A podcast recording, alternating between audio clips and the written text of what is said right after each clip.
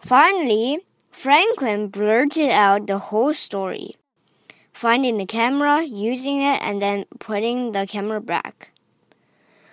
So you used something that didn't belong to you? asked his father.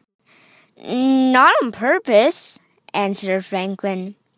It just sort of happened. What do you think should happen now? asked his father. Franklin thought and thought. Maybe we could get the camera and try to find the owner, he said finally.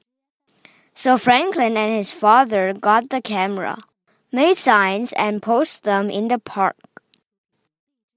They waited a week, but nobody claimed the camera. Then they went to the police station and told the officers that they'd found a camera. Still, nobody claimed it. Franklin took the film to be developed. He bought a new roll of film with his allowance and popped it into the camera. The next day, the pictures were ready. Franklin held up a photo with Raccoon's family. I know who owns the camera, he shouted. Raccoon must have taken a picture just before he lost the camera, and he's been away, so he didn't see our signs.